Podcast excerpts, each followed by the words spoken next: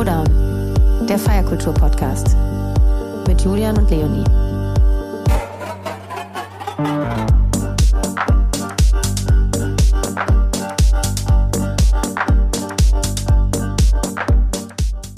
Dann mal herzlich willkommen, Matthias und Felix von Superflu. Hallo.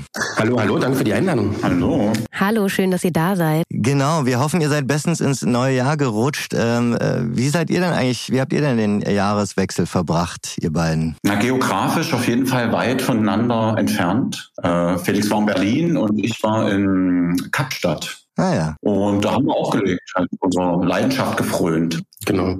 Also ihr habt beide, beide gespielt, alles klar. Genau, wir haben aufgelegt. Äh, Felix in der Ritterbutzke und ich auf so einem so ein Open Air in Kapstadt. Da ist ja jetzt Sommer und schön warm. Ähm, ja, ich denke, unterschiedlicher hätte es gar nicht sein können. Ne? Du hattest irgendwie tausend Leute um dich rum mit Anstoßen und... Ja, viele Leute, die man kennt ne? und die man jetzt über die Jahre kennengelernt hat. Unser Bezug so zum Ritterbutzke in Berlin ist ja irgendwie so über die Jahre cool gewachsen. Und ja, da waren viele Leute da und es war eigentlich sehr schön. Und Matze war eigentlich ganz allein. Ich war ganz allein auf so einer Riesenbühne irgendwie, nichts getrunken und bin direkt ins Hotel und habe mich ausgeschlafen für die zweite Show. Ja, Kapstadt. Ich bin ja ein großer Fan von Kapstadt tatsächlich, beziehungsweise man sieht es ja irgendwie so mit zwei verschiedenen äh, Perspektiven. Ähm, auf welchem Festival hast du denn da gespielt, wenn ich fragen darf? Wonder Bay Festival. Wonder Bay Pletten, Festival. Plettenberg Bay. Das war wie so ein Ja. kleines Gefängnis, ein kleiner Käfig. Wo, das war quasi die Abflugshalle. Ähm, und da startet am Tag irgendwie starten nur zwei Maschinen nach Kapstadt oder ansonsten nur die reichen Milliardäre, die da ihre Privatjets Privat- ja, ja. unterhalten. Genau, ich würde noch mal gerne ein paar Worte zu euch sagen. Ihr habt ja wirklich eine äh, beeindruckende Karriere und Diskografie äh, vorzuweisen. Alleine fünf Alben, was im elektronischen Bereich super, super selten ist. Ähm, über zwei Dutzend Singles und EP-Releases mit Monoberry, eurem eigenen Label. Habt ihr euch auch ganz schön was aufgebaut. Ähm, wie habt ihr das geschafft und wie hält man das auch in dieser ja sehr schnelllebigen, mittlerweile sehr schnelllebigen ähm, und dicht besiedelten Szene so lange durch? Ja, das fragen wir uns auch regelmäßig. Und das Jahr um Jahr um Jahr vergeht und wir machen es irgendwie weiter und irgendwie haben wir immer noch Spaß dabei und wissen gar nicht so richtig, wie das alles so weit gekommen ist. Also wir haben halt einfach immer das gemacht, worauf wir Lust hatten und, und was wir als nötig empfanden. Zum Beispiel ein Label zu gründen oder sowas. Und haben einfach immer Musik gemacht. So, ne? Und, ähm, und dann hat es uns irgendwann dahin getrieben, wo wir jetzt sind. Hier in Matzes Küche mit einem Tee. Ja, also es war, das Label entstand eigentlich eher aus, aus der Not heraus, kann man sagen, weil wir zu viel Musik äh, schon hatten und die nicht alle schnell releasen konnten. Und da war natürlich die Idee eines Labels äh, perfekt. Und damals hat man den Jan kennengelernt äh, über Stefan Bozin von Plantage 13. Der hat uns dann quasi als Administrator ähm, in dem Prozess unterstützt und das möglich gemacht. Und dann war es eigentlich, ich würde fast sagen, fast ein Selbstläufer, weil wir eben fleißig waren, dran geblieben sind, Mu Musik released haben, versucht haben, immer geile Sets auf den Partys zu spielen und einfach mit Leidenschaft dabei waren und einfach dankbar waren, dass wir dass unser Hobby quasi auf einmal ähm, ja, dass wir auch Geld damit verdienen können. Und, und nach wie vor haben wir Bock, Kohle zu verdienen mit unserem Hobby. Und deswegen versuchen wir noch ein paar Jahre dran zu bleiben. Es ist natürlich immer schwierig, man hat viel Druck, weil man nie weiß, ähm, wo, wo es hingeht. Aber wir machen nach wie vor das, was unser Bauch, unser Gefühl uns sagt. Und damit scheinen wir ja ganz gut zu fahren. Ähm, ja, super spannend. Und erzählt doch mal, wie habt ihr beide euch denn eigentlich kennengelernt? Wie, wie seid ihr euch äh, begegnet? Mhm. Da gibt's immer mehrere Geschichten, die wir uns über die Jahre haben einfallen lassen. Und die, die, äh, die ehrlichste ist die unspektakulärste. Wir haben uns einfach über einen Freund äh, hier in Halle kennengelernt, ähm, bei dem ich regelmäßig irgendwie einmal die Woche war und wir haben ein bisschen Musik gemacht und gequatscht. Und dann kam irgendwann mal Matze dazu. Matthias. Äh, Matthias meine ich natürlich. Und haben uns dann ähm, ähm, ja, einfach irgendwie gefunden so und haben so ähnlichen Musikgeschmack gehabt. Und ähm, Matze war schon relativ Matthias. viel, äh, Matthias, als, ähm, als DJ unterwegs und äh, ich so ein bisschen im Studio und dann haben wir das zusammengepackt und beschlossen, einfach mal zu gucken, wie weit es da geht. Es ist weit gegangen. Euer Name bedeutet ja übersetzt tatsächlich im Französischen so viel wie überflüssig. Ähm, was wollt ihr uns damit sagen? Hm, na, überflüssig heißt es eigentlich nur, wenn es zusammengeschrieben ist. Also aus dem Französischen kommt das ja. Ähm, äh, genau. Ähm, und so hat es ja nochmal eine eigene Bedeutung. Ähm, aber wir hatten es im Endeffekt äh, damals auch einfach wirklich nur als aus dem Französischen so, war ein schönes Wort. Und dann gab es aber noch ein Klamottenlabel damals, ich weiß nicht, ob es das Wort noch gibt. Ähm, das hieß ähnlich. Das hieß äh, Superflux Société, glaube ich. Und die haben so Shirts gemacht und sowas und bla bla. Wir haben so unsere erste Platte gemacht. Und dann haben die sich bei uns gemeldet und gesagt, hey, wir wollen das nicht, wir finden das nicht cool, wenn ihr ähm, einen Namen benutzt, der so ähnlich klingt wie unsere Firma. Und dann haben wir einfach ein Leerzeichen reingemacht und dann war Ruhe. Darüber ärgern Sie sich jetzt wahrscheinlich im Nachhinein. Also es hat nichts damit zu tun, dass ihr ähm, da mit diesem Wort spielen wolltet. Ach nö, na, das war trotzdem lustig. Also war ja trotzdem, also wir wussten ja, dass das äh, überflüssig heißt. Also für mich ist es jetzt mittlerweile egal. so, dass es eigentlich so ein Brand ist, der, der für uns steht. Ich suche da gar nicht mehr so eine Bedeutung drin. Natürlich, äh, manche denken immer, was ist das jetzt die Supergrippe oder eben das Wort aus dem Französischen. Aber ich finde, dass wir es über die Jahre jetzt so geschafft haben, zumindest auch in unserem Umfeld, dass das eben auch für Musik steht. Superflu. Und das ist eigentlich das Allerwichtigste. Ja. Ihr habt ja gerade die Zeit angesprochen in Halle, wo ihr euch auch kennengelernt habt. Ähm, ich habe gesehen, das ist so um, also los ging's, glaube ich, so offiziell im Jahr 2005. Ähm, wie war denn damals die Zeit für euch? Wie muss man sich das auch so vorstellen? Clubkultur in Halle. Ähm, wie, und, und wie wichtig ist eigentlich die Stadt auch nach wie vor für euch? Aber ich glaube, das muss man dann aus zwei Perspektiven sehen, ne? Äh, da wir uns ja damals eben noch nicht kannten und Felix einen anderen Background hat als ich. Ich bin damals aus Merseburg gekommen. Das ist so ein, na, ich würde jetzt nicht sagen Vorstadt, aber so zehn Kilometer vor Halle im Süden. Ähm, wir hatten damals einen Techno-Club, der hieß Reaktor. Und da haben wir schon eigentlich ganz geile Partys gefeiert. Wir hatten dort Chris Liebing, ähm, DJ Rush und so, ne, so diese, diese Ecke damals, das war so End 90er.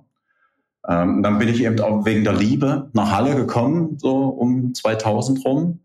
Und dann, das war der Bereich, wo, der, der Zeitbereich, wo wir uns dann kennengelernt haben. Und äh, da gab es gar nicht so viel, zumindest in dem Bereich, Musikbereich, den ich gemacht habe. Es gab schon eher so hausige Sachen und es gab auch das große Festival Ton aus Strom, wo Felix dann verband, ver, verbandelt war.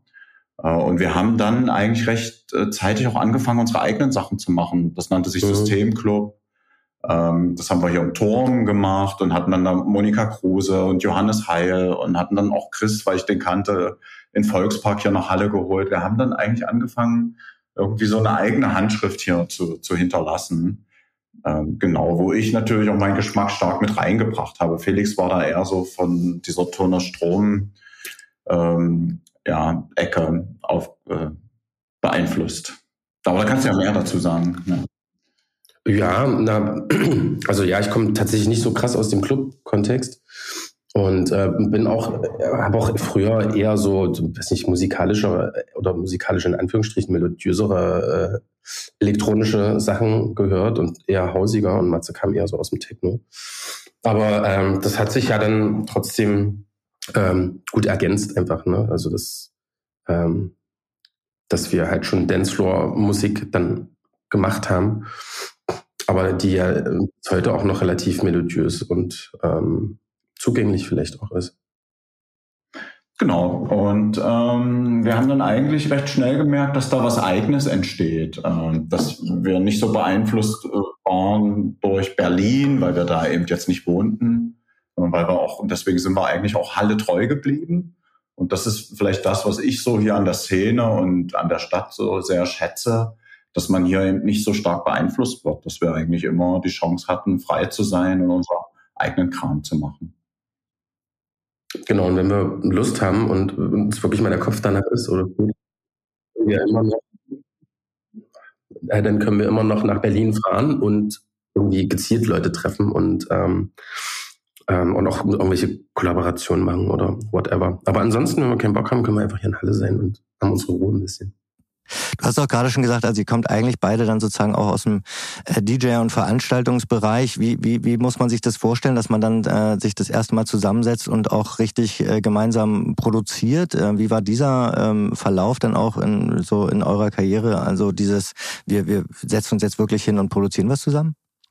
Na, es war eigentlich eher so der Deal am Anfang, zu sagen, okay, jeder versucht doch ein bisschen, was vielleicht im Nachhinein witzig ist, wenn ich darüber nachdenke, jeder, also er, Felix Felix war mehr im Studio, hatte auch schon äh, Musik fertig und ich wollte das eigentlich und dann war so, ey, ich kann dir was zeigen, wir setzen uns zusammen und dafür zeigst du mir eben andere Sachen oder mehr Musik oder whatever. Und ähm, das hat natürlich im Nachhinein überhaupt nicht funktioniert. Am Ende ist es jetzt tatsächlich so, wie es am Anfang war. Felix ist im Studio. Ich bin ein bisschen mehr am Touren, weil ich eben äh, fliege. Felix nicht so gerne fliegt und äh, bin ein bisschen mehr am Networken. Ähm, aber ja, tatsächlich haben wir am Anfang versucht, auch zusammen uns hinzusetzen und haben das auch gemacht. Die, die, ne, bei den ersten Tracks sind mhm. auch tatsächlich ähm, noch meine Finger mit im Spiel. Und dann irgendwann war es aber so, als wir dann noch erfolgreich waren in dem Projekt, dass man das gar nicht mehr so machen konnte. Dass es jetzt eigentlich so ist, dass wir versuchen, irgendwie uns alle paar Wochen mal zusammen hinzusetzen, Musik zu hören, eben das Feedback zu geben und sich auszutauschen. Und ansonsten wird da eher vertraut und jeder hat so seinen Part. Ne? Mhm. Und ihr seid ja auch so ein bisschen, finde ich, so ein Act, der ähm, auch wirklich von vielen erfolgreichen Kooperationen und Remixen lebt. Ihr habt ja irgendwie mit unglaublich vielen schon gearbeitet, mit Koletzki, mit Him, mit Clapton, Format B, Kotze, Monkey Safari, einfach nur um ein paar aufzuzählen. Äh, wie muss man sich eigentlich äh, sowas vorstellen? Wie kommt sowas zustande und wie gut kennt man sich da eigentlich mittlerweile hinter den Kulissen?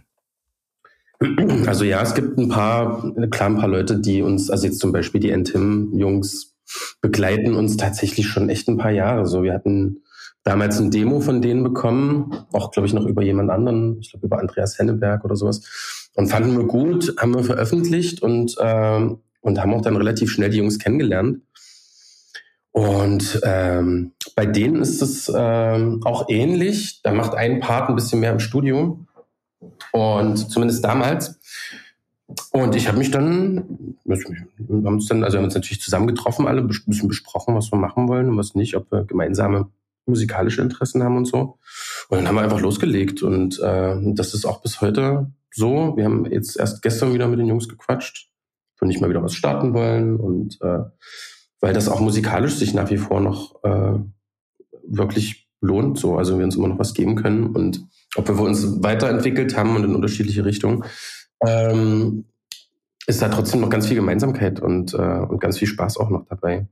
Und ja, im Endeffekt der Arbeitsprozess ist ins Studio gehen, hinsetzen, zusammen Musik hören, zusammen Ideen finden und zusammen dran arbeiten. Also da ist gar nicht ähm, so viel Magie dabei. Stichwort äh, Entwicklung und Stichwort, ähm, wie, wie, wie hat sich jetzt vielleicht auch die musikalische Situation in den letzten Jahren verändert? Das, äh, da gibt's eine ganz spannende äh, ähm, ja, Situation aktuell, vielleicht auch gerade nach Corona. Äh, das Groove-Magazin und der Tagesspiegel schreiben aktuell ähm, von dem in Anführungszeichen drohenden Untergang der Berliner Techno-Szene und des Sounds ähm, und der Ablösung durch Zitat Party Trance aus den 90ern. Ähm, wie fühlt sich das für euch an oder beziehungsweise wie fühlt sich das jetzt auch gerade vielleicht nach Corona an? Was hat sich da für euch beide verändert? Mmh. Na, das kriegen wir natürlich auch mit. Also wie gesagt, wir, wir, stecken da jetzt halt nicht so extrem tief in der Berliner Szene drin. Ähm, aber klar, wir kriegen auch mit, dass es äh, wahrscheinlich auch dadurch, dass es jetzt zwei Jahre relativ ruhig war und zwei neue Generationen gekommen sind, die nicht wirklich feiern konnten, ähm, dass die halt besonders äh, expressive Musik bevorzugen. Und äh, das kriegen wir schon auch mit und wir finden das eigentlich auch selber relativ lustig. Also ich finde es zumindest ziemlich lustig, weil das ja nur auch äh, die Musik ist, mit der wir groß geworden sind damals, also so, weiß nicht, 90er Jahre, Rave und keine Ahnung. Ähm, wie sich das jetzt im Allgemeinen in der Szene oder im Kontext verhält, weiß ich tatsächlich nicht. Also auch das, was äh, du gerade ähm, genannt hast, hier mit dem, mit dem Groove-Magazin und so, mhm. das haben wir gar nicht so richtig auf dem Schirm, dass das irgendwie ja, tatsächlich gerade diskutiert wird oder so. Ne? Also, wenn wir in Berlin sind, haben wir immer Spaß und funktioniert eigentlich immer alles super cool. Äh, ich denke aber, dass es auch schwierig ist, das alles irgendwie auf Corona äh, ja, natürlich. abzuschieben, sagen, ja, jetzt war mhm. Corona und danach ist so ein, so ein Reload äh, und alle wollen jetzt auf einmal wieder einen 90er Rave hören. Das ist einfach ein Trend, der so entstanden ist, denke ich, der auch stark, das darf man nicht vergessen, die junge Szene betrifft. Mhm. Ähm, also ich will jetzt nicht sagen von 18 bis 25 oder so, aber ich denke schon eher, dass auch äh, eher die Leute, die jetzt eben weggehen, das ist halt so gerade, verzeiht mir den Ausdruck, der heiße Schissel mhm. gerade. Und ja. wir merken aber, das ist halt auch für uns ähm, okay, denn wir werden ja nach wie vor auf Veranstaltungen auch gebucht, wo teilweise auch reiferes Publikum ist, die mit unserer Musik auch gewachsen sind. Ja. Ähm, und die haben halt Bock auf tieferen Kram und Musik und hören auch hin, äh, was auch die jungen Leute machen. Ne? Und die muss man dann aber erreichen. Und das ist aber wiederum was, was wir natürlich auch auf dem Schirm haben, worüber wir ständig sprechen und sagen, ey, wir dürfen auch nicht vergessen, wieder die neuen Generationen mit unserem Sound abzuholen. Und da ist dann natürlich die Frage, okay, wie weit lehnen wir uns raus? Äh, nehmen wir mhm. nur 80s Snares oder machen wir einen 80s Track? Was, ne? so. Ähm, aber ansonsten denke ich, ist es eine ganz normale Entwicklung. Und ähm, es scheint ja bedient zu werden, sonst wären die Partys nicht da. Von daher finde ich das jetzt nicht bedenklich. Mhm. Ja, ja, es ist äh, zum Teil so ein bisschen so zu beobachten, also meine persönliche Meinung jetzt einfach, ähm, dass die Clubs auch zum Teil so ein bisschen strugglen. Also wie, wie, wie ordnet man da sich jetzt ein? Wie bu also gerade was so das Booking angeht, ähm, da wo man früher vielleicht andere Sounds irgendwie gewohnt war, ich nenne da jetzt keine Namen an Läden, aber dass sich da versucht wird, irgendwie anzupassen. Ähm, und das ist halt durch diese Schnelligkeit, durch diese Schnelllebigkeit, ob das jetzt während der Corona-Pandemie, also ich würde jetzt auch nicht sagen, dass man das alles auf die äh, auf Covid schieben kann, auf keinen Fall weil ähm, da ist halt viel passiert gerade so in dieser jüngeren Generation, wie du gerade meintest, die halt nachgerückt sind, aber auch so durch Social Media, dass eben alles sehr, sehr schnell geworden ist. Ne? Also die Leute haben gefühlt viel weniger Aufmerksamkeitsspanne, ähm, weil, weil alles sehr schnell on point irgendwie passieren muss. Wie, wie geht man da mit der Produktion von Tracks um? Also werden die dann auch kürzer? Äh, also erstmal ist das tatsächlich auch ein Thema, was uns stark beschäftigt, ne? weil wir merken, dass natürlich hier auch so eine Art, ähm, zumindest in Europa und äh, USA, ähm, durch Spotify schon so, ein, so eine Art, wie, wie nennt man es, jemand, der irgendwie sehr präsent ist, ähm, die sind einfach Marktführer. Die sind ein, einfach Marktführer. Einfach Musik über Spotify und das beeinflusst natürlich genau. die Musik an sich. Ne? Da kommt so viel Musik, die Tracks, ne? das ist ja alles viel zu schnell, es läuft alles über Playlists. Wir hatten jetzt die Diskussion wegen meinem Album, wie man das irgendwie in Zukunft macht, weil wahrscheinlich die jungen Leute sich gar kein Album mehr anhören, sondern nur noch einzelne Tracks vorgeschlagen bekommen. Und das ist natürlich auch ein Thema, was bei uns auf dem Tisch liegt und wo wir auch mhm. nachdenken und was ich vorhin schon sagte, überlegen, wie können wir da auch neue Leute abholen einfach. Mhm. Wie war das eigentlich bei euch, die Entwicklung mit, äh, mit Spotify oder grundsätzlich mit zum Beispiel auch Musikdistribution, sage ich mal so, ähm, dass ihr irgendwann auch gemerkt habt, weil ihr seid da ja auch extrem stark, ne? also es ist ja wirklich, ihr habt ja äh, extrem hohe Zahlen auch bei den Tracks. Ähm, ähm, war das, so ein, war das so, ein, so ein stetiger Ablöseprozess oder und habt ihr euch dafür auch dann auch irgendwann ähm, richtig entschieden oder ist das einfach so ähm, natürlich gekommen? Was meinst du? Für Spotify meinst du, oder? Ja, genau. Nö, na, das lief immer, also das läuft ja immer parallel her. Ne? Also wir haben jetzt zum Beispiel, um es mal zu vergleichen, ähm, haben wir wirklich noch eine lange Zeit äh, Schallplatten gespielt. Mhm. Und haben halt immer auf den Markt ein bisschen geguckt und geschielt und was da so läuft und ne, haben da haben auch Platten gekauft und hatten so wirklich den digitalen Markt, also sprich Beatport und iTunes und sowas, was es damals halt, was halt so extrem populär war äh, gar nicht so richtig auf dem Schirm, aber haben natürlich auch trotzdem da parallel hm, Tracks verkauft, weil unser Digitalvertrieb natürlich alles bedient. Ne? Und so ist es jetzt auch. Also wir, weiß nicht, wir haben auch wirklich lang gebraucht, um irgendwie mit dem Streaming, also um auch wirklich privat Spotify zu nutzen.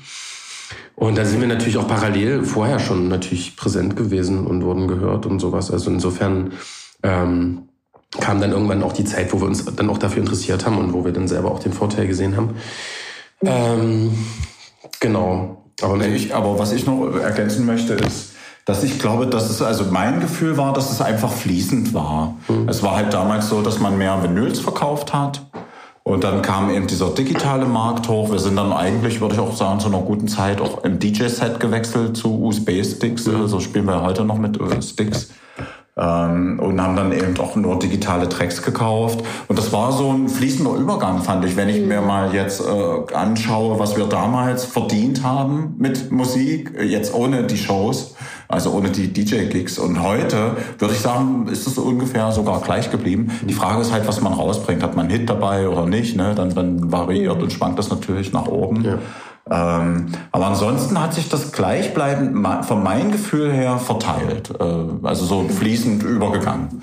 Von den Einnahmen her, ja. Genau, also das ist, die Frage ist eben nur, okay, eigentlich macht es Sinn, sich irgendwie dann auch neu zu orientieren wir merken jetzt, wir wollen jetzt auch keine Namen nennen, wir merken halt jetzt, dass wir gucken müssen, mit welchem Vertrieb arbeitet man zusammen. Es gibt Vertriebe, die sind so ein bisschen lame, dann gibt's junge neue Vertriebe, die auch irgendwie mit Spotify besser verbandelt sind, wo man wahrscheinlich mehr gehört oder schneller gehört wird, obwohl Spotify behauptet, das machen sie nicht.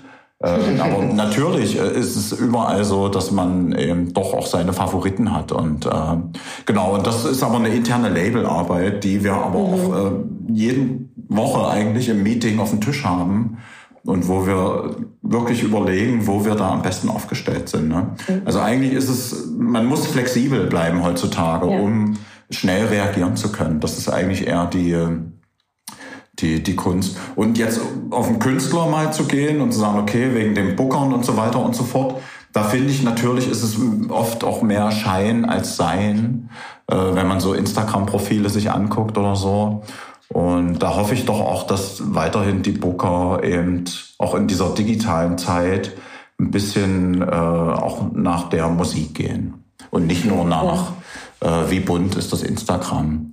Aber ja, das ist eine Mischung. Na, ich denke, die, denk, die meisten werden danach gehen, was funktioniert und was den Laden halt voll macht. Genau. Das ist halt, ja. ist halt ein wirtschaftlicher das ist ja legitim. Ja. Genau. Und, äh, Am Ende ist es ja auch Entschuldigung, am Ende ist es ja auch wichtig, wenn die Leute, also wenn es sich entwickelt und wenn, wenn auch neue Leute dazukommen und ähm, dass, wir ein, dass wir ein schönes gemischtes äh, Line-up am Ende des Tages haben. Trotz alledem fühlt es sich, und das ist jetzt auch meine persönliche Meinung, ähm, schon als Künstler oder Künstlerin dann schwierig an, glaube ich, dass man da auch immer so anschließen muss. Ne? Du meintest gerade eben, ähm, es hat sich gleichmäßig verteilt und das ist ja auch was Gutes. Und gleichermaßen habe ich so das Gefühl, dass man ähm, aber in der gleichen Zeit irgendwie gefühlt doppelt so viel produzieren muss, um da irgendwie noch anschließen zu können. Und wenn man sich jetzt anguckt, dass man irgendwie bei TikTok, Julian hat das gerade angesprochen, irgendwie nur noch 15 oder 30 Sekunden Zeit hat, um musikalisch da irgendwie was auf den Punkt zu bringen, damit es da in den Hype, sage ich mal, reinkommt. Und wenn man sich anguckt, so äh, Techno-Influencer, da wie, wie fühlt sich das für Künstler wie euch an, die jetzt einfach auch schon so viele Jahre dabei sind? Ähm, neben all dem, dass man natürlich auch diesen Respekt davor hat, dass sich Dinge verändern und dass sich sowas auch verteilen muss, aber trotzdem, dass es so, so schnell geht? Äh, also ich würde sagen, ich sehe das so mit einem weinenden und einem lachenden Auge. Mhm. Und das lachende Auge sagt, sieht er, dass unsere Szene äh, kommerzieller wird. Ja. Was auch für uns natürlich eine Chance bietet, mehr Leute zu erreichen. Für die Leute ist es natürlich schwierig, weil es mehr Kanäle gibt und es gar nicht so, also es, ist, man, es gibt einfach zu viel ähm, Medien, worüber man Musik konsumieren kann, was früher nicht so war.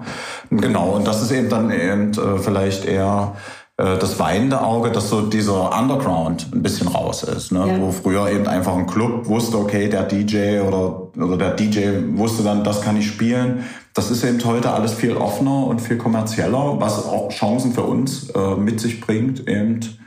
Ähm, genau, und das hatten wahrscheinlich kommerzielle Musiker schon lange, das Problem. Mhm. Und ähm, das ist in unserer Szene eben mit der Kommerzialisierung jetzt eben angekommen, würde ich sagen, dass man sich eben durchsetzen muss, einfach. Aber muss man da jetzt Angst haben, dass man die Szene auch so ein bisschen an Investoren und äh, ja, profitorientierte Marken, sage ich mal, verliert, an, an den Kommerz auch so ein bisschen? Das wird sich zeigen, ne? Also das kann man ja schwer im Vorfeld sagen. Ich, also ich bin, oder also ich kann von, von mir sagen, dass ich da relativ jetzt unängstlich bin. Ich nutze zwar kein Social Media, das macht Matze Tias. Matthias. Wir wollten es durchziehen. Ähm, äh, für uns beide. Und deswegen habe ich auch kein TikTok auf meinem Handy und kein äh, Instagram und so. Äh, aber grundsätzlich ist es äh, schon immer so gewesen, ne? dass neue Medien, auch die Musik an sich und auch die Art, wie man produziert, verändern und so. Das war schon mit einer Kassette und mit einer CD und whatever, äh, war schon immer so. Und äh, ich würde das auch nicht als, das ist vielleicht ein Trend gerade, weil es neu ist. Und es ist auch gut so und es gibt wieder neue Impulse. Ich würde es aber nicht, wird, wird der, es gibt ja auch immer noch tatsächlich einen, einen Plattenmarkt oder einen Markt für, ähm, also wie Musik anders konsumiert wird. Und wenn irgendwann, äh, würde ich jetzt einfach, es ist ja auch bloß ausgedacht, aber ähm, äh, irgendwann wird das auch wieder zurückgehen und dann wird es was anderes kommen und so. Es ist halt ja immer das Gleiche und äh, man kann ja bloß, also wir jetzt für unsere, für unser Projekt und unsere Musik können ja eigentlich auch nur das machen, äh, worauf wir Bock haben. Ne? Und wir können eine, eine Radioversion für Spotify machen, um, ähm, um auch so ein bisschen einfach da äh, den, die, die Hörer zu bedienen, was völlig okay ist für uns. Ähm, aber ich, wir werden halt keine Zwei-Minuten-Titel machen, um da ja. so schnell durch. Also das geht halt, also das gefällt uns halt einfach nicht und das Marketing machen muss, mhm. dann nicht. Mhm. Ihr habt jetzt eh ähm, äh, schon einige Rollen von euch gerade aufgezählt, zum Beispiel, dass ähm, äh, Matthias eher Social Media habe ich jetzt rausgehört, aber ihr seid ja auch noch, ihr habt ein, ein Label, ihr seid Produzenten, ihr seid DJs. Ähm, wie wie ähm, teilt ihr das eigentlich hinter den Kulissen auf und wie switcht ihr da hinterher? Braucht es dazu eine, so eine richtige Orga oder wie macht ihr das? Ähm, also das ist auch ganz viel Gefühl. Solange wir intern das Gefühl haben, dass das irgendwie alles fair verteilt ist, also dass jeder gleich viel Gas für das Projekt gibt, dann ist das in Ordnung und das ist so läuft es eigentlich schon immer. Die Orga ist natürlich da, die brauchen wir, weil wir so ein bisschen so ich sag mal so Kontaktassis sind auch. Wir wir brauchen schon noch Leute um uns rum, die uns ein bisschen da so mittragen, gerade wenn es mhm. auch ums Label geht und wir haben zum Beispiel Falco, der uns absolut den Rücken frei hält. Ohne den wären wir nichts Mhm. würde ich fast, fast behaupten. Dann haben wir natürlich einen Booker, der sich um die Booking-Sachen kümmert und ja, am Ende ist eigentlich alles so aufgeteilt, dass es sich eben für uns gut anfühlt und wir sind die Säulen dieses, dieses Projektes und ohne uns findet das natürlich nicht statt. Und deswegen äh, ist, äh, ist das eigentlich so 50-50 verteilt. Genau, zwischen uns und ansonsten, wie gesagt, gibt es dann halt die Leute, die dann ähm, also jetzt zum Beispiel Jan, über den wir vorhin geredet haben, der dann wirklich so das administratorische äh, im Hintergrund macht. Für Monaberry. Für Monaberry, genau.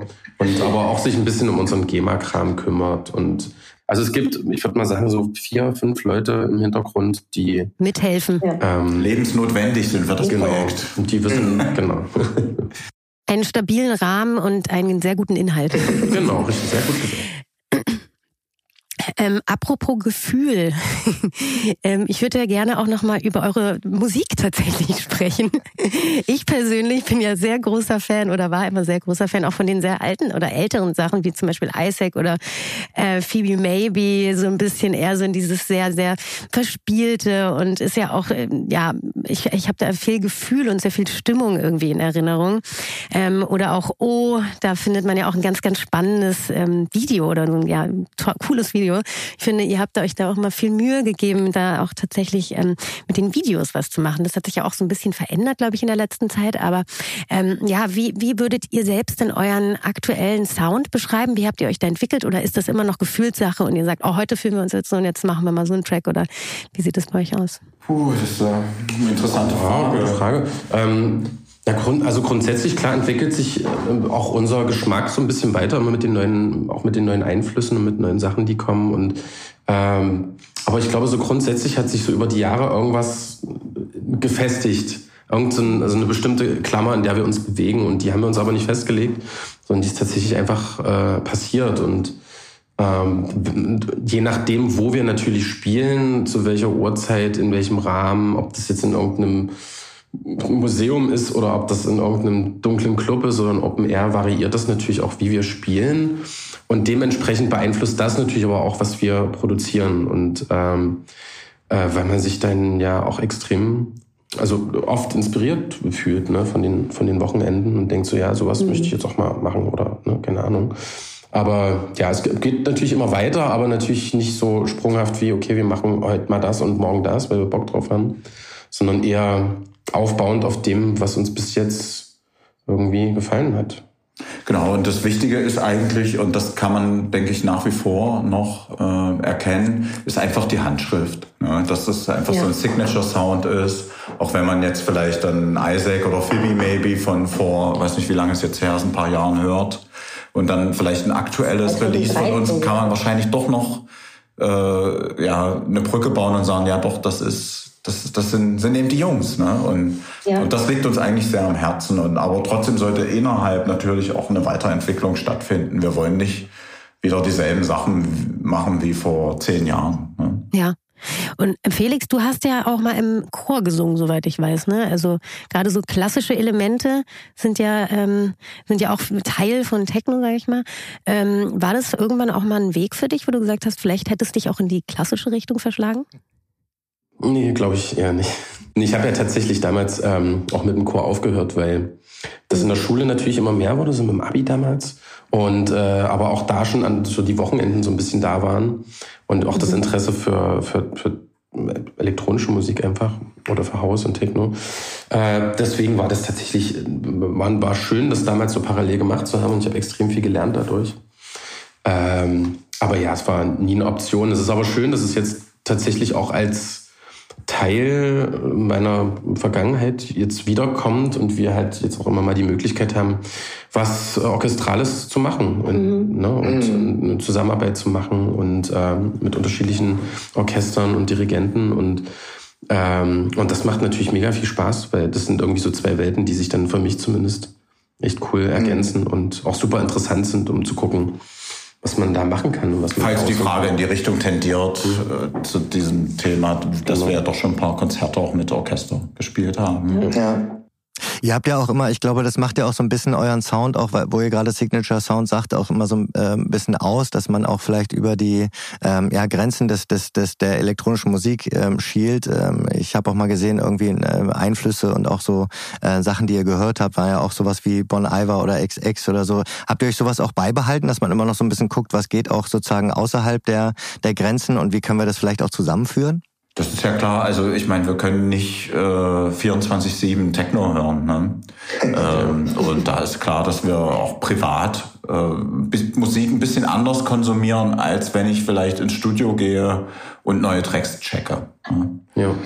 Und, und, und das ist natürlich, und das beeinflusst natürlich auch, egal ob wir jetzt spielen, also ob wir auflegen oder ob man halt im Studio ist, beeinflusst einen das natürlich. Und gerade mit der Prämisse, dass wir einfach wirklich nach wie vor das spielen und produzieren wollen, was uns auch wirklich Spaß macht, so, ne?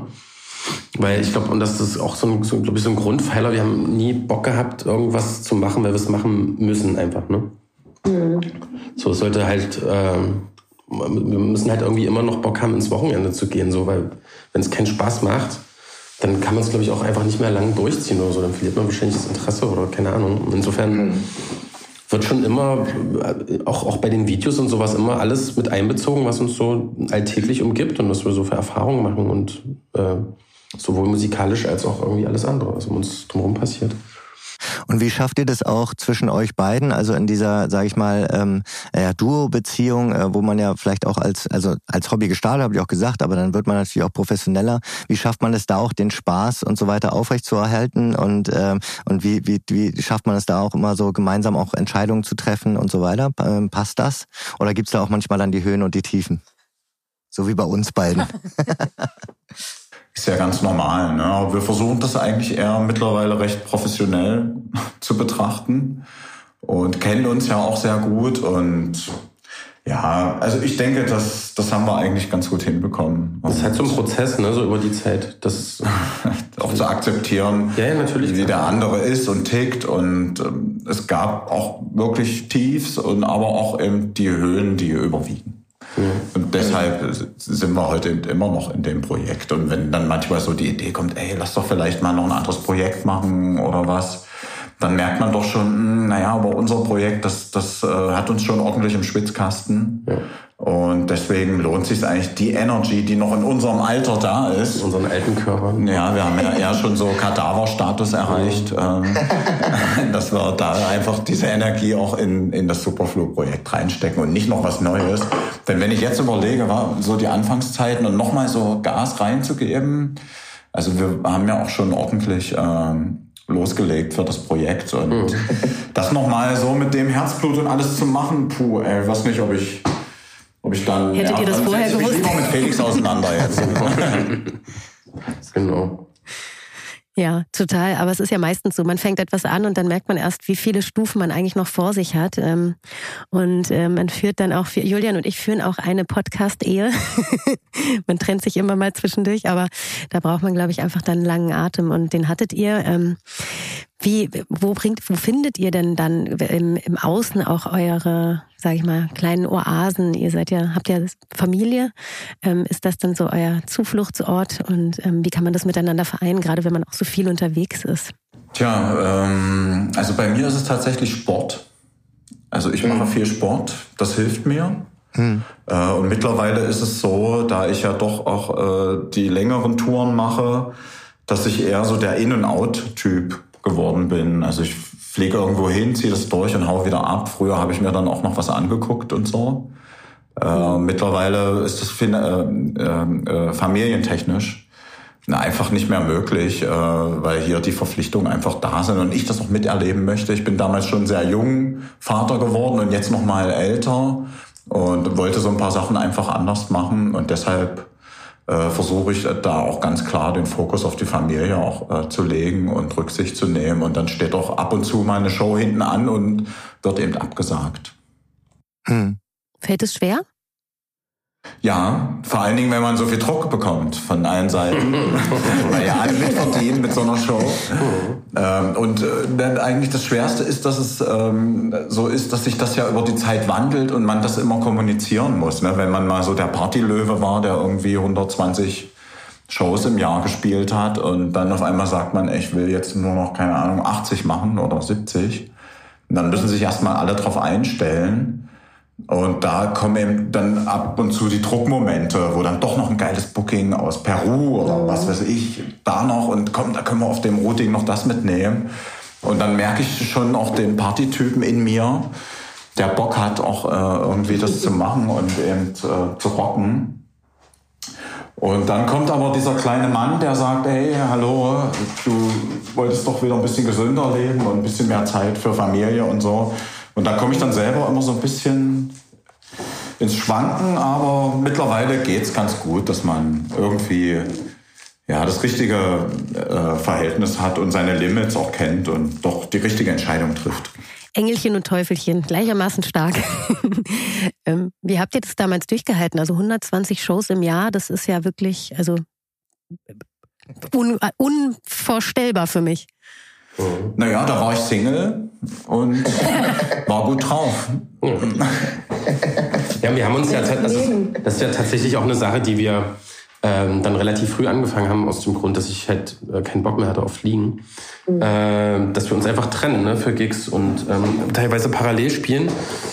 Aber es kam, kommt dann halt auch immer drauf an, wo und was und welcher Hintergrund und keine Ahnung. Jetzt zum Beispiel äh, war wann war das letztes Jahr? So zwei Wochen, Ende letzten Jahres in, in den USA, glaube ich. Ja, mehrfach. Hm. Mehrfach.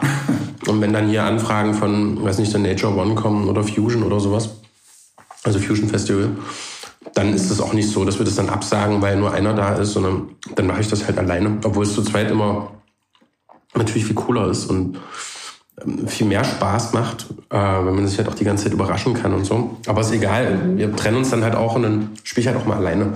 Und da kommen dann natürlich auch echt ordentlich Gigs dann zusammen mhm. im Laufe des Jahres. Also die, schönerweise wieder, ne, weil die letzten zwei Jahre dann einfach ähm, ein bisschen anders verliefen. Wird es eigentlich von den VeranstalterInnen moniert, wenn ihr sagt, wir spielen getrennt? Bestehen manche darauf, dass ihr zu zweit spielt? Mhm. Ja, ab und zu, aber am Ende wollen die doch nur irgendwie den Namen auf dem Flyer haben, war und wissen ja auch. Und unseren Sound halt, ne? Genau, und dann wissen die auch, okay, äh, dass wir kriegen halt den Sound und das wird ja oft dann nicht kommuniziert. Ne? Wir lösen es in Form von Fotos. Also wir hatten mal überlegt, wie macht man das denn? Schreibt man dann drauf Superflu in Klammern Matthias oder Felix? Das ist aber alles irgendwie doof, weil am Ende, wenn einer kommt, dann ist das genauso Superflu, als wenn beide kommen. Ja, wir spielen halt tatsächlich sehr, sehr ähnlich, auch getrennt. So. Genau. Nur zusammen, dann ist das immer nicht so dann gut. Dann ist ganz schlecht. und, ähm, und dann haben wir das mit Fotos gelöst, smart, wie wir sind. Mhm. Und äh, dann gibt's eben immer nur ein Bild von Felix oder von mir, mhm. wenn die Bilder benutzen, die Veranstalter. Und ansonsten mhm. vor Ort, dann hast du halt 20 Fans in Club, wo 600 Leute sind, die dann nachfragen und der Rest will einfach nur geil feiern und dann, dann ist das auch für alle Beteiligten so okay. Ne? Hm. Wir haben noch am Ende ein paar schnelle Fragen äh, mit vielleicht auch schnellen Antworten. Mal gucken. Ähm, ähm, und zwar, weil ihr es auch gerade schon gesagt habt, fangen wir doch damit mal an. Lieblingsgig letztes Jahr. Oh. Ja, für mich war es Fusion Festival tatsächlich. Für mich war es unser Flühwein-Event. Erst ja. äh, vor kurzem stattgefunden, am 23.12., einen Tag vor Weihnachten. Wir machen immer Flühwein, dann servieren wir Musik und äh, Glühwein.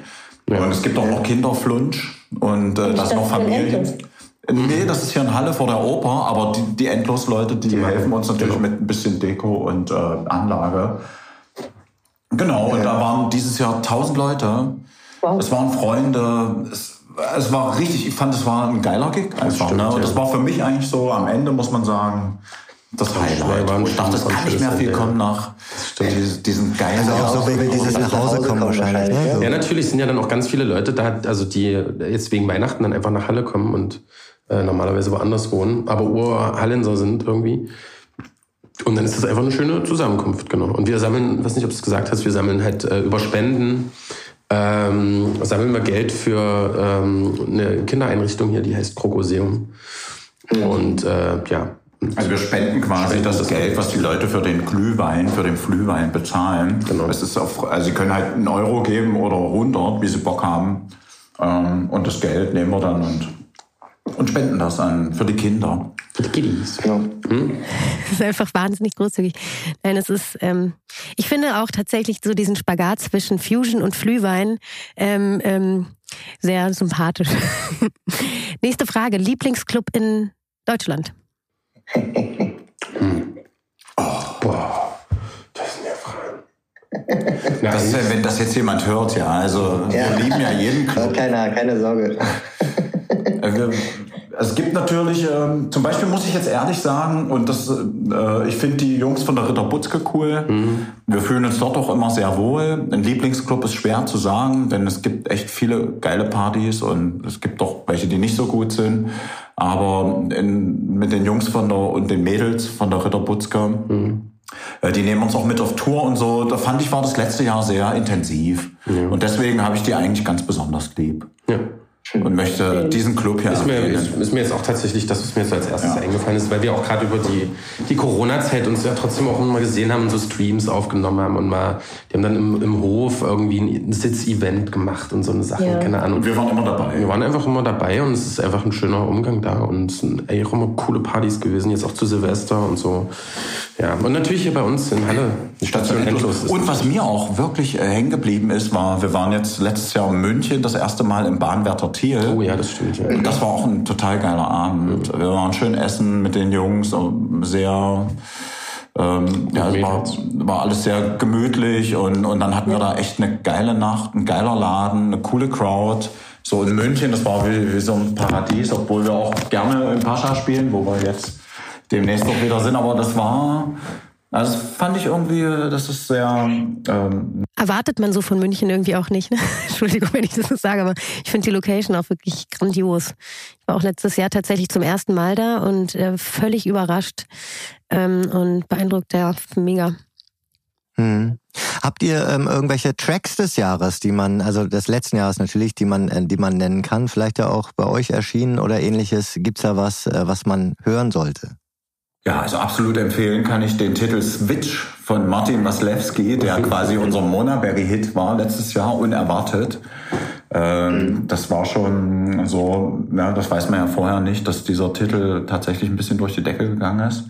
Ähm, ja, ansonsten ist es schwierig. Ich erinnere mich an Aqua Zero von Sepjak, die wir immer gespielt haben, oder unser ähm, unser Gargamel-Track, der, der auch ganz cool war. Oder mhm. wir hatten ein, ein, einige Remixe.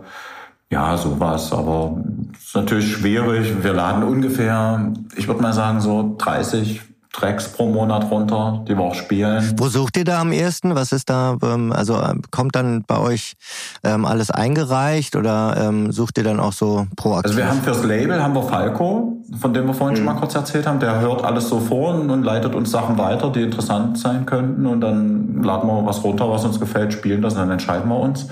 Und ansonsten äh, die Musikauswahl zum Auflegen. Ich zum Beispiel mache das beim Frühstück gerne äh, dann mache ich mir einfach hier meine Box an und lasse halt über diese InFlight-App, das ist so ein Promo-Tool für DJs, mhm. lasse ich dann einfach ein bisschen Musik laufen. Und ich bin so eher der Typ, ich höre mir auch die Dinger tatsächlich von Anfang bis zum Ende an, wenn irgendwas drin ist, was mir erstmal gefällt. Wenn nicht, dann mache ich es natürlich aus. Und so, ja, lade ich mir dann eben meine zwei, drei Tracks am Morgen runter. Mhm. Ja. Ich, also ich, bei die schicke ich dann Felix. Genau. Und bei mir, und bei mir ist es dann, sind es einfach nur so manchmal so impulsive Sachen, wenn ich mir irgendwelche Sets mal angucke oder irgendwelche Mitschnitte oder sowas im, im Netz beim Durchstöbern irgendwas finde, was ich nicht kenne, dann, ähm, dann, dann schicke ich es Matze und sage, Matze, kannst du das nicht mal, mal, runterladen. mal runterladen und besorgen? Weil es, das ist ja auch tatsächlich da so eine kleine Aufgaben, also eigentlich ist es eine Aufgabenteilung, weil äh, ich äh, viel im Studio sitze und, äh, und dann einfach irgendwie kein Ohr äh, habe für so viel fremde Sachen, so für also Demos und Promos hören und so. Ich brauche halt irgendwie die volle Konzentration auf unsere Sachen. Und wenn man dann irgendwie, bevor man ins Studio geht, nochmal irgendwie zehn Tracks hört, dann ist man völlig durcheinander und weiß überhaupt nicht, was man machen soll, so richtig. Ähm, und danach hat man halt auch einfach dann bluten die Ohren so nach dem Studio. Deswegen ist das halt immer echt schwierig, sich dann noch so intensiv damit zu beschäftigen. Also ähm, genau, wir haben, ja da. genau, wir haben so geteilte, ganz viele geteilte äh, Dropbox-Ordner, wo dann das Zeug drin landet, wo wir beide einfach den Zugriff drauf haben und uns das picken können, worauf wir Bock haben. Weiter geht's. Lieblings- bzw. favorisierte Festivals weltweit und in Deutschland? Äh, also ich muss eine Lanze brechen für Australien hier an der Stelle. Und zwar das Rainbow Serpent Festival. Das kann ich jedem nur ans Herz legen, falls ihr mal äh, dort seid. Dann in den USA kann ich euch empfehlen das Desert Hearts Festival. Ähm, und in Deutschland, da kannst du mehr dazu sagen, obwohl wir auch äh, da einige coole Festivals gespielt haben. Ähm, ja. Naja, dieses Jahr war, war echt einfach wieder ein wieder cooles Jahr. War Fusion, was war denn das? Echo Line war cool. Nature ja, One war irgendwie auch cool. Ja, das war, ich weiß nicht, es ist halt immer alles anders. Also man kann das schwer. Also ich persönlich finde Fusion am coolsten. Ja. Aber irgendwie sind die alle gut, geil gemacht und tight und machen Spaß halt. Irgendwie andere mhm. Crowd natürlich auch. Ein bisschen, aber das macht es ja auch so spannend, dass man nicht immer die gleichen Leute so vor sich hat. Ja. Genau. Ja, schön, dass Sie auf jeden Fall alle wieder zurück sind, die Festivals. Mal gucken und, und äh, klopfen mal auf Holz, dass das alles so, dass Sie auch durchhalten ähm, in dieser in der Zeit jetzt gerade. Ähm, Ihr seid ja auch dann sozusagen auch von, von, von Labelseite aus sozusagen sowas wie Mentoren und vielleicht sogar auch Künstlerförderer. Gibt's da was, äh, KünstlerInnen ähm, ähm, oder ein Act, äh, wo ihr denkt, das könnte dieses Jahr was werden, da setzt da, da unterstützen wir insbesondere? Also das ist äh, natürlich insofern schwierig zu orakeln, weil einfach die Szene zu zu groß ist. Es gibt zu viele Möglichkeiten, sich durchzusetzen. Wir haben natürlich äh, Künstler, junge Leute. Ich, jetzt zum Beispiel Tom Setter, der hat jetzt gerade was draußen, hat uns wieder ein neues Zeug geschickt, was wirklich cool für einen Floor ist. Ob er nun als Person und mit allen Möglichkeiten, die er hat, es nun schafft, sich da durchzusetzen auf dem Markt, das, das kann ich nicht, nicht sagen. Ja. Ähm, aber also mir fällt jetzt noch für, mir fällt für letztes Jahr noch Adam Ten ein. Ich weiß nicht, ob ihr den kennt. Ja, der ist aber schon durch. Der ist schon, genau. Und der aber liefert halt nach wie vor total gut ab. Und ich, also ich habe jetzt kein richtiges Gefühl, weil mir halt auch wirklich dieses Social Media Ding fehlt. Kein Gefühl, wo, wie und Ivan was. Wasser, glaube ich, ist ganz geil. Den hat man auch auf dem Label. Das sind jetzt die Leute, die uns umgeben, wo ich ein bisschen genau. sehe, okay, die geben Gas, die, die sind auf dem richtigen Weg. Also Adam Ten hat es jetzt natürlich geschafft. Mhm. Den hatte ich in Mexiko mal kennengelernt. Und dann ja. hatten wir gleich was eingetütet und hatten jetzt ein Release mit ihm. Das sind eben auch die Vorteile, wenn man dann unterwegs ist und ab und zu mal mit solchen Leuten zusammen spielt. Und die jungen Leute, die haben es halt selber in der Hand und der Markt ist halt natürlich äh, ist schwierig. Ne? Entweder man hat ein richtiges Management, die einen überall durchboxen. Und äh, es gibt halt verschiedene Möglichkeiten. Wege, ja. Aber einfach war es tatsächlich noch nie, glaube ich. Einfach war es noch nie. Auch nicht für uns. Ihr hattet einen sehr langen Atem. Was würdet ihr denn, was würdet ihr den neuen KünstlerInnen mit auf den Weg geben, die jetzt vielleicht gerade starten oder ähm, ihre ersten erfolgreichen äh, Veröffentlichungen haben? Was, was würdet ihr als Tipp mitgeben, jetzt gerade in der aktuellen Zeit? Sie sollen einfach selbst sein. Ja, ja. Das ist das Allerbeste und mehr. Und tatsächlich einfach das tun, worauf sie Bock haben. Das genau. Ist, muss man so pauschal Sich am besten an uns halten. Ja. Schreiben eure Handynummer mit unten rein. nee, auch gerne Musik zu uns. Also, ne, das ist, wir, wir hören tatsächlich, also nicht wir, aber Falco hört tatsächlich alle Demos, die reinkommen, versucht alle zu beantworten. Bei uns das auch immer irgendwie ein wichtiger ein, äh, ein wichtiger Punkt war. Damals, als wir Sachen verschickt haben, wir fanden es immer total scheiße, sich wenn sich niemand gemeldet hat oder so null Feedback kam oder sowas. Und äh, deswegen versuchen wir es halt so gut wie möglich jetzt besser zu machen. Und das passiert uns ja nach wie vor. Ne? Wir hatten jetzt ja. letztes Jahr hatten wir mal wieder ein paar Sachen verschickt und wir haben da auch teilweise kein Feedback bekommen, obwohl wir vorher ich mit denen geschrieben habe und hey, ja cool, schick mal was und dann, ey sag mal, hast du überhaupt reingehört? Nichts mehr. So? Also ja, das ist so ein bisschen, ein bisschen schwierig manchmal in unserer Szene. Deswegen, wenn ihr Mucke habt, schickt sie rum äh, zu Monaberry, guckt auf die Homepage einfach. Und äh, vor allen Dingen, es muss nicht in einer bestimmten Ecke sein, ja, ja. denn wir sind noch relativ breit aufgestellt. Wir bringen Mucke raus, die wir geil finden. Und es ja. muss jetzt nicht Afro-Haus sein oder Melodic Techno-Haus oder Techno schickt einfach eure Mucke. Genau. Werden wir weitergeben bzw. verlinken. Ähm, ja. Felix, Matze, Matthias, vielen Dank für das Gespräch, auch wenn es ein bisschen holprig angefangen hat ähm, mit dem Internet, weil wir sitzen ja heute nicht im Studio. Genau. Und dann sehen wir euch vielleicht im Watergate in Berlin. Wann? 8.2. 8.2. Ja, cool. Danke euch. Wir danken euch auch für die Einladung. Vielen Dank an euch und viele Grüße nach Berlin. Yes. Viele Grüße nach Halle. Genau, das ist eine wunderschöne Halle. Genau. Wo jetzt der Himmel ist draußen blau jetzt tatsächlich. Ja, hier auch, hier auch. Hier auch, hier auch. Guter Tag. Genau. War ein richtig guter Tag. Dann sehen wir uns in einem Monat. Yes. Perfekt. Tschüss. Ciao.